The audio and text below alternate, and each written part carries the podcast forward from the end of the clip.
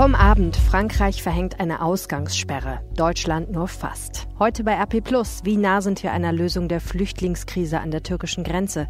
Und das kommt auf uns zu. Wird die Fußball-EM verschoben? Oder sogar abgesagt? Heute ist Dienstag, der 17. März 2020. Guten Morgen. Der Rheinische Post Aufwacher. Der Nachrichtenpodcast am Morgen. Herzlich willkommen, schön, dass ihr zuhört. Mein Name ist Helene Pawlitzki und hier sind die wichtigsten Nachrichten des Morgens. Und wir fangen natürlich mit Corona an.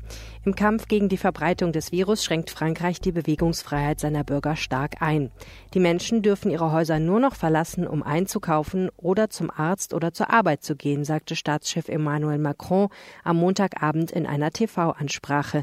Zitat wir sind im Krieg. Dorothea Finkbeiner von der deutschen Presseagentur der dpa berichtet aus Paris. Doro, was hat Macron denn jetzt genau gesagt?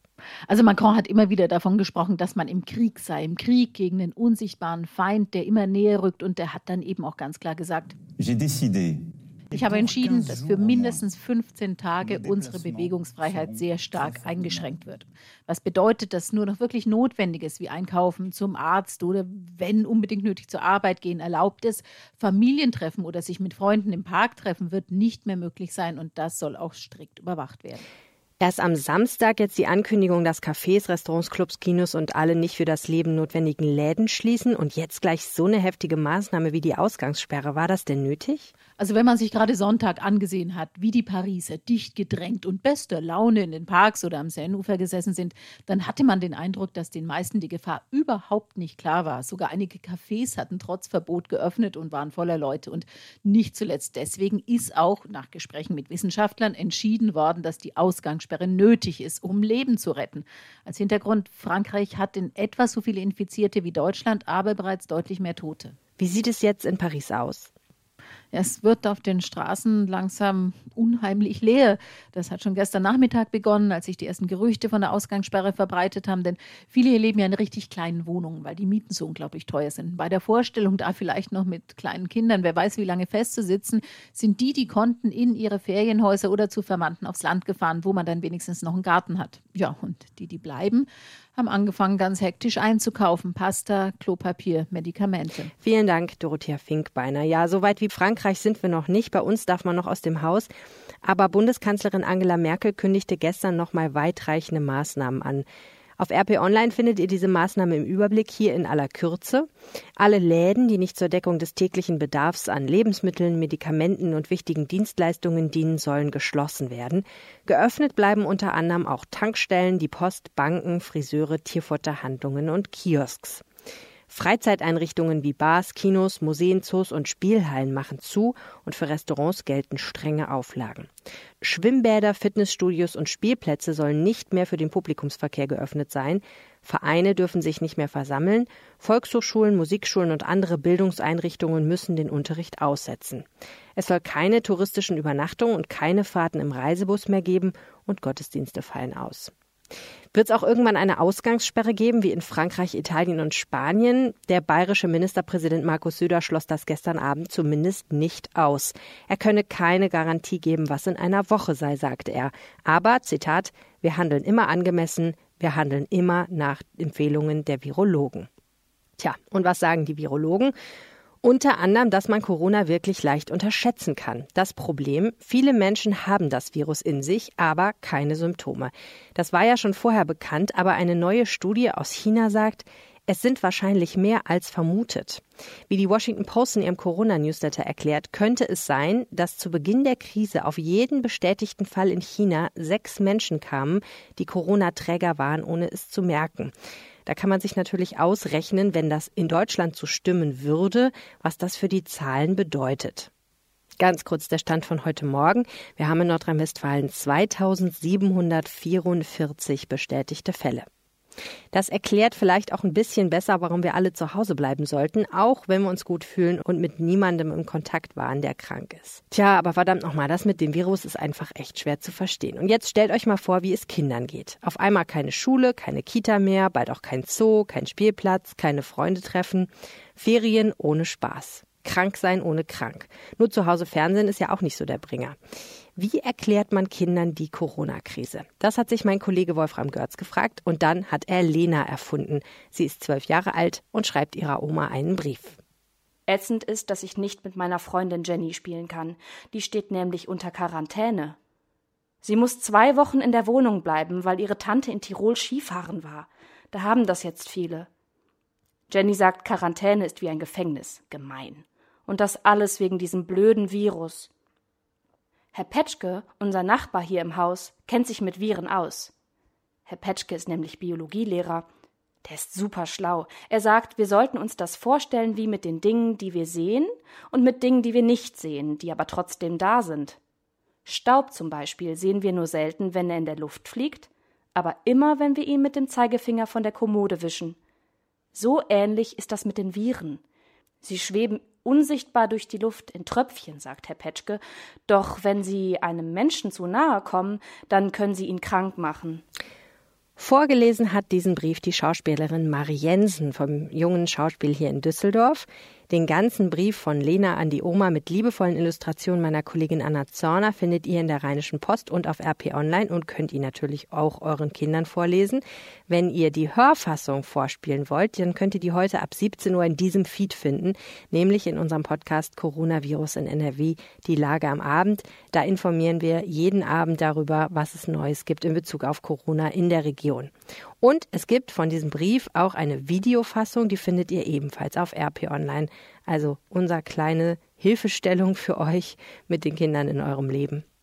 Und damit kommen wir zu dem, was ihr heute bei RP Plus lest. Wenn der türkische Präsident Recep Tayyip Erdogan an diesem Dienstag mit Bundeskanzlerin Angela Merkel und dem französischen Präsidenten Emmanuel Macron über die neue Flüchtlingskrise zwischen Türkei und Europa redet, ja, dann meiden die drei Spitzenpolitiker wegen der Corona-Krise den persönlichen Kontakt und führen ihr Gespräch per Videokonferenz. Nicht nur geografisch sind Erdogan, Merkel und Macron weit voneinander entfernt. Auch inhaltlich liegen die Positionen auseinander.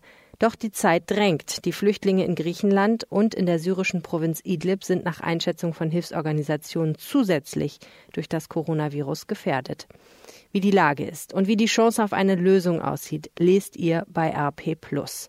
Und um an diesen Text ranzukommen, braucht ihr ein RP Plus Abo. Das kostet in den ersten drei Monaten 99 Cent und in den nächsten Monaten danach 4,99 Euro ist monatlich kündbar.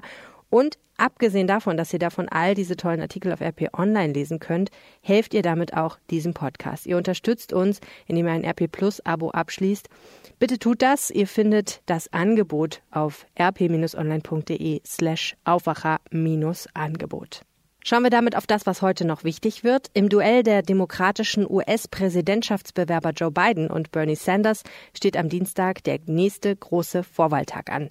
Abgestimmt wird in den Bundesstaaten Arizona, Florida und Illinois. Auch in Ohio standen Vorwahlen an. Der Gouverneur wehrt sich jedoch wegen der Corona-Gefahr gegen die Abstimmung. Generell kann man sagen, in den USA erkennt sogar Präsident Donald Trump den Ernst der Lage, obwohl er noch bis vor kurzem sagte, es sei alles gar nicht so schlimm. Zugleich sind die Maßnahmen aber sehr punktuell. Während in San Francisco eine Ausgangssperre verhängt wurde, feierten die Menschen in anderen Städten noch am Wochenende in vollen Bars St. Patrick's Day. Da kommt also noch einiges auf die Amerikaner zu. Prognostiziert wird, dass irgendwann die Beatmungsgeräte in den Krankenhäusern sehr knapp werden. Der geplante weitgehende Einreisestopp in die Europäische Union beschäftigt die EU-Staats- und Regierungschefs am Dienstag bei einem Videogipfel. Die Schaltkonferenz zur Coronavirus-Krise ist für 5 Uhr geplant. Bundesaußenminister Heiko Maas von der SPD will sich am Morgen dazu äußern, wie es mit der Rückholung tausender Deutscher läuft, die wegen Corona im Ausland festsitzen. Über die Auswirkungen der Krise auf Supermärkte und die Landwirtschaft will Bundesernährungsministerin Julia Klöckner am Nachmittag informieren. Eine offene Frage ist ja weiterhin, wo eigentlich die ganzen Erntehelfer herkommen sollen. Und die Bundesbank erklärt, wie dreckig unser Geld ist. Ist Bargeld ein Überträger von Corona? All das findet ihr im Laufe des Tages auch in unserem Live-Blog auf RP Online. Und dann gibt es noch zwei interessante Prozesse heute. Mehr als 13 Jahre nach dem spurlosen Verschwinden der Berliner Schülerin Georgine Krüger wird heute Mittag am Landgericht Berlin das Urteil gegen den mutmaßlichen Mörder erwartet. Die Staatsanwaltschaft hat eine lebenslange Freiheitsstrafe gegen den 44-Jährigen gefordert. Die Verteidiger plädierten auf Freispruch. Im Prozess gegen die Neonazis der Gruppierung Revolution Chemnitz wollen heute Morgen die ersten Verteidiger plädieren. Die Bundesanwaltschaft hatte in ihrem Schlussvortrag am vergangenen Donnerstag Haftstrafen zwischen drei und fünfeinhalb Jahren für die Angeklagten gefordert. Und jetzt müssen wir noch dringend über Fußball reden, obwohl der ja gerade ausfällt. Wie sieht's aus mit der Europameisterschaft? Fußballfans schwant Übles. Irgendwie ist es schwer vorstellbar, dass diese EM, die ja auch noch in zwölf Ländern ausgetragen werden sollte, diesen Sommer stattfindet. Heute berät die UEFA mit den nationalen Ligen und Verbänden über das weitere Vorgehen. Laut ZDF will die UEFA vorschlagen, die EM zu verschieben.